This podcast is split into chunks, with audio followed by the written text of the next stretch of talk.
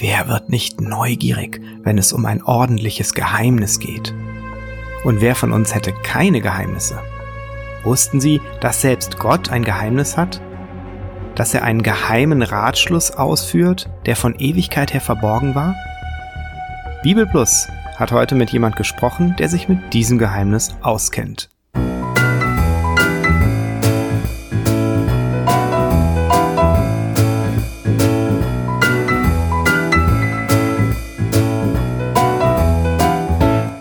Hier ist Bibel Plus, der Podcast rund um die Heilige Schrift und den christlichen Glauben. Und es geht weiter mit dem nächsten Paulusbrief, nämlich demjenigen an die Epheser. Moment, werden jetzt die meisten deutschsprachigen Theologen sagen, der Epheserbrief ist doch gar nicht von Paulus. Denn immerhin enthält er 35 Worte, die nirgendwo sonst im Neuen Testament vorkommen. Schlüsselbegriffe wie geistlicher Segen, Grundlegung der Welt und Geheimnis seines Willens tauchen in anderen Paulusbriefen nicht auf. Der Teufel wird mit dem Begriff Diabolos bezeichnet, nicht mit Satan, wie etwa im Korintherbrief. Auch hat der Epheserbrief relativ lange Sätze im Vergleich zu anderen Paulusbriefen. Selbst dogmatisch unterscheide er sich, etwa im Hinblick auf die Gemeindelehre. Statt um Geistesgaben gehe es plötzlich um Ämter, ein Zeichen dafür, dass der Verfasser deutlich nach den Aposteln geschrieben habe. Dafür spreche auch, dass der Epheserbrief eine Einheit zwischen Juden und Heidenchristen voraussetzt, die es erst nach dem Tod des Paulus gegeben habe. Und schließlich seien Epheserbrief und Kolosserbrief eng verwandt. Es sei daher davon auszugehen, dass ein anonymer Autor den Kolosserbrief als Inspiration verwendet habe. Dieser Autor wird dann meist Deuteropaulus genannt. Was ist davon zu halten? Zunächst einmal fußt die ganze These auf der Annahme, dass die frühe christliche Kirche einen Brief auch dann akzeptiert hätte, wenn ihr bekannt gewesen wäre, dass der dort genannte Verfasser gar nicht der wirkliche Autor des Briefes ist. Das ist aber höchst unwahrscheinlich. Der deutsche Theologe Armin Baum hat sich ausführlich mit dem Phänomen dieser sogenannten Pseudoepigraphie befasst. In seinem Buch Pseudoepigraphie und literarische Fälschung im frühen Christentum kommt er zu dem Ergebnis, dass Pseudoepigraphen in frühchristlicher Zeit fast ausnahmslos als literarische Fälschungen galten. Weder in der griechisch-römischen Literatur noch im jüdischen oder christlichen Kontext lasse sich nachweisen, dass Pseudoepigraphen als Falschzuschreibungen ohne Täuschungsabsicht abgefasst oder akzeptiert wurden. Inhaltlich unauthentische Apostelschriften, so sein nachvollziehbares Fazit, galten in der frühen Kirche daher mit hoher Wahrscheinlichkeit als literarische Fälschungen und wurden deshalb auch verworfen. Schon vor diesem Hintergrund ist es äußerst unwahrscheinlich, dass die frühe Kirche den Epheserbrief akzeptiert hätte, wenn er nicht von Paulus selbst verfasst worden wäre. Ebenso unwahrscheinlich ist es, dass ein Paulus-Schüler auf die Idee gekommen wäre, den Brief zu erfinden und so zu tun, als stamme er von dem Apostel selbst. Damals wie heute wäre ein solches Vorgehen zu Recht als Fälschung aufgefasst worden. Tatsächlich sind auch die inhaltlichen Argumente gegen eine paulinische Verfasserschaft sehr dünn. Der unterschiedliche Wortschatz kann schlicht damit zusammenhängen, dass Paulus andere Themen anspricht als etwa in seinem konfliktreichen Korintherbrief oder seinem eher dogmatischen Römerbrief. Wenn man Goethes Faust mit seinem Götz von Berlichingen vergleicht, dann wird man auch einen unterschiedlichen Wortschatz feststellen. Das heißt aber nicht, dass nicht beide Werke von Goethe verfasst wurden. Hinzu kommt, dass Wortschatz und Stil in den Paulusbriefen auch deswegen variieren können, weil Paulus sich unterschiedlicher Schreiber bedient hat.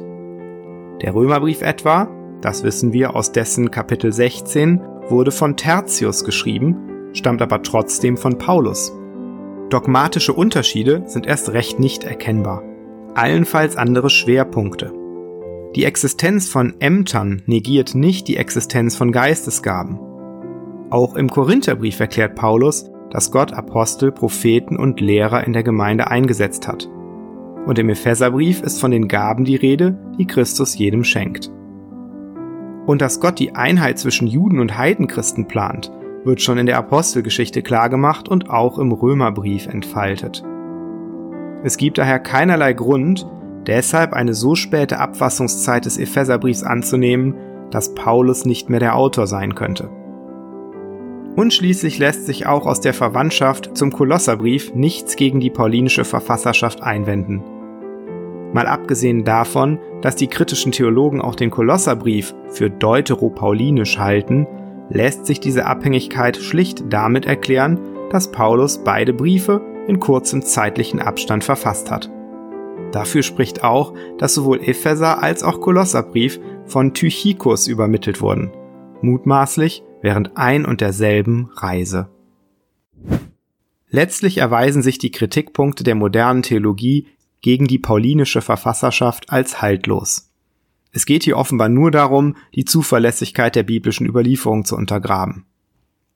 Bei den Kirchenvätern jedenfalls, also bei denjenigen, die es wissen mussten, war nie umstritten, dass Paulus den Epheserbrief geschrieben hat. Irenäus etwa zitiert mehrfach aus dem Brief und gibt als Verfasser Paulus oder den Apostel an. Origenes zitiert in seinem Werk gegen Celsus sehr oft aus dem Epheserbrief und bestätigt an einer Stelle ausdrücklich, dass er von Paulus stammt.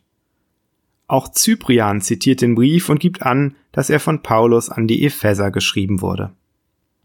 Selbst ein Heretiker wie Markion erkannte ihn Mitte des zweiten Jahrhunderts als echten Paulusbrief an, auch wenn er ihn als Laodicäerbrief bezeichnet.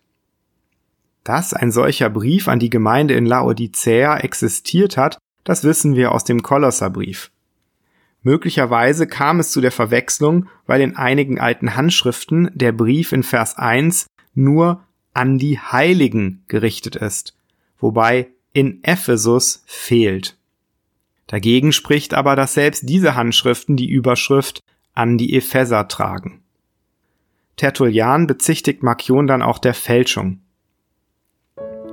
Wir wissen aus der zuverlässigen Überlieferung der Kirche, dass der Brief an die Epheser gesandt wurde, nicht an die Laodicea. Markion aber hatte es äußerst eilig, dem Brief einen neuen Titel zu geben, als hätte er den Sachverhalt besonders sorgfältig untersucht. Welchen Unterschied aber soll der neue Titel machen? Indem der Apostel einer bestimmten Gemeinde schrieb, richtete er sich tatsächlich an alle Gemeinden. Begeben wir uns also jetzt nach Ephesus. Die Stadt liegt in der heutigen Westtürkei und gehörte zur Zeit des Paulus zu den bedeutendsten Hafen- und Handelsstädten Kleinasiens. Sie gehörte ursprünglich zum Königreich Pergamon, musste aber von den Römern nicht mal erobert werden. König Attalus III. setzte Rom in seinem Testament als Erbe des Reiches ein. Die Römer nahmen das natürlich dankbar an und machten Ephesus zur Hauptstadt der Provinz Asia. Circa 300.000 Menschen bewohnten zur Zeit des Paulus diese Metropole, die nicht nur in politischer, sondern auch in religiöser Hinsicht von großer Bedeutung war. Auf Inschriften rühmt sich Ephesus, Metropolis Asiens und Tempelhüterin zu sein.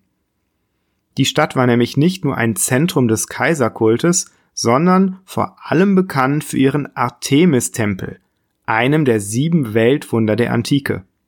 Wo ist ein Mensch, der nicht weiß, dass die Stadt Ephesus eine Hüterin der großen Diana ist, fragt der Kanzler der Stadt in Apostelgeschichte 19. Diana ist der römische Name für die Göttin Artemis. Diese Frage wird gestellt, nachdem es zu einem Aufruhr gekommen war, weil Paulus sehr erfolgreich das Evangelium verkündet hatte. Und genau über dieses Evangelium schreibt er auch in seinem Brief an die Epheser. Schauen wir uns einmal den Inhalt an. Der Epheserbrief lässt sich grob in zwei große Teile gliedern, wobei das Hauptthema die Wirkung des Evangeliums ist. In den ersten drei Kapiteln erläutert Paulus, was Jesus nach dem Ratschluss Gottes bereits bewirkt hat und was sein Evangelium noch bewirken wird. In den Kapiteln 4 bis 6 erklärt er dann, was daraus für die Briefempfänger folgt und wie sie das Evangelium in ihrem Leben anwenden sollen. Geschrieben hat Paulus den Brief aus dem Gefängnis in Rom. Und von dort ist er uns jetzt auch zugeschaltet. Guten Tag an den Apostel Paulus. Gnade sei mit euch und Friede von Gott unserem Vater und dem Herrn Jesus Christus. Vielen Dank, Herr Apostel. Vielleicht aber zunächst mal die persönliche Frage, wie geht es Ihnen? Ich bin der Gefangene Christi Jesu für euch Heiden. Ich bitte darum, dass ihr nicht müde werdet wegen der Bedrängnisse, die ich für euch erleide. Gott hat mich und euch gesegnet mit allem geistlichen Segen im Himmel durch Christus. Jetzt ist uns zu Ohren gekommen, dass Sie den Ephesern von einem Geheimnis Gottes schreiben. Vielleicht könnten Sie uns aufklären, worum es dabei geht. Gott hat uns wissen lassen das Geheimnis seines Willens nach seinem Ratschluss, den er zuvor in Christus gefasst hatte um ihn auszuführen, wenn die Zeit erfüllt wäre. Dass nämlich alles zusammengefasst würde in Christus, was im Himmel und auf Erden ist. Alles im Himmel und auf Erden in Christus zusammenfassen? Das klingt ziemlich, naja, umfassend. Da gibt es keine Macht oder irgendein Reich, das davon ausgenommen wäre? Gott hat Christus von den Toten auferweckt und eingesetzt zu seiner Rechten im Himmel über alle Reiche, Gewalt, Macht, Herrschaft und alles, was sonst einen Namen hat, nicht allein in dieser Welt, sondern auch in der zukünftigen. Und alles hat er unter seine Füße getan und hat ihn gesetzt der Gemeinde zum Haupt über alles, welche sein Leib ist, nämlich die Fülle dessen, der alles in allem erfüllt. Okay, alles, verstanden. Wie hat Gott denn damit angefangen, diesen Plan in Christus umzusetzen? Denkt daran, dass ihr, die ihr von Geburt einst Heiden wart, zu jener Zeit ohne Christus wart, ausgeschlossen vom Bürgerrecht Israels und Fremde außerhalb des Bundes der Verheißung. Daher hattet ihr keine Hoffnung und wart ohne Gott in der Welt.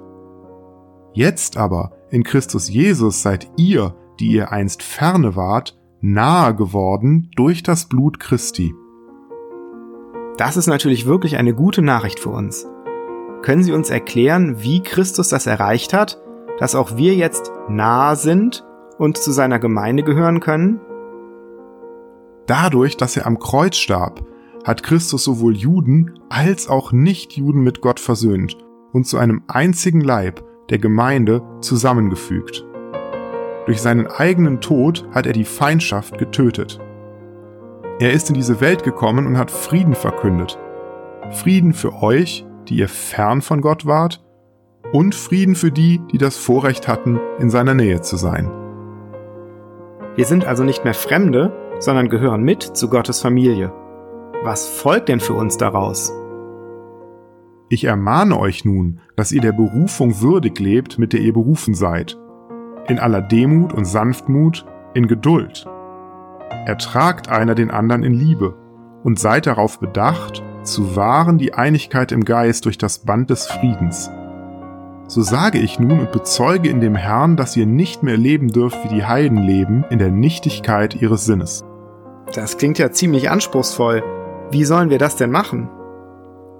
Zieht den neuen Menschen an, der nach Gott geschaffen ist in wahrer Gerechtigkeit und Heiligkeit folgt Gottes Beispiel als die geliebten Kinder und lebt in der Liebe, wie auch Christus uns geliebt hat. Das sieht so aus, als käme da ein geistlicher Kampf auf uns zu. Deshalb ergreift die Waffenrüstung Gottes, damit ihr an dem bösen Tag Widerstand leisten und alles überwinden und das Feld behalten könnt. Steht fest, umgürtet mit Wahrheit und angetan mit dem Panzer der Gerechtigkeit und an den Beinen gestiefelt bereit einzutreten für das Evangelium des Friedens. Vor allen Dingen aber ergreift den Schild des Glaubens, mit dem ihr auslöschen könnt alle feurigen Pfeile des Bösen, und nehmt den Helm des Heils und das Schwert des Geistes, welches ist das Wort Gottes. Vielen Dank, Herr Apostel, für diese Zusammenfassung. Das war ein ganz kurzer Überblick über den Epheserbrief, der unheimlich dicht ist und uns Gott sei Dank ja auch in voller Länge vorliegt. Nachlesen wird dringend empfohlen. Wir machen nächstes Mal weiter mit dem Philipperbrief und das wird, so viel sei jetzt schon mal verraten, eine ganz besondere Freude sein.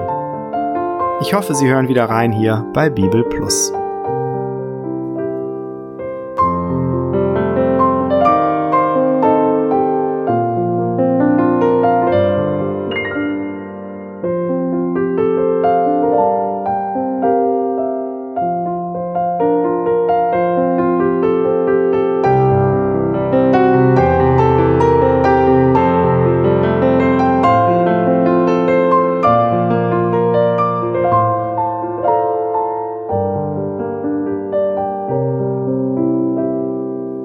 Das war Bibel Plus, der Podcast rund um die Heilige Schrift und den christlichen Glauben. Weitere Informationen und Kontaktmöglichkeiten finden Sie im Internet unter www.bibel.plus.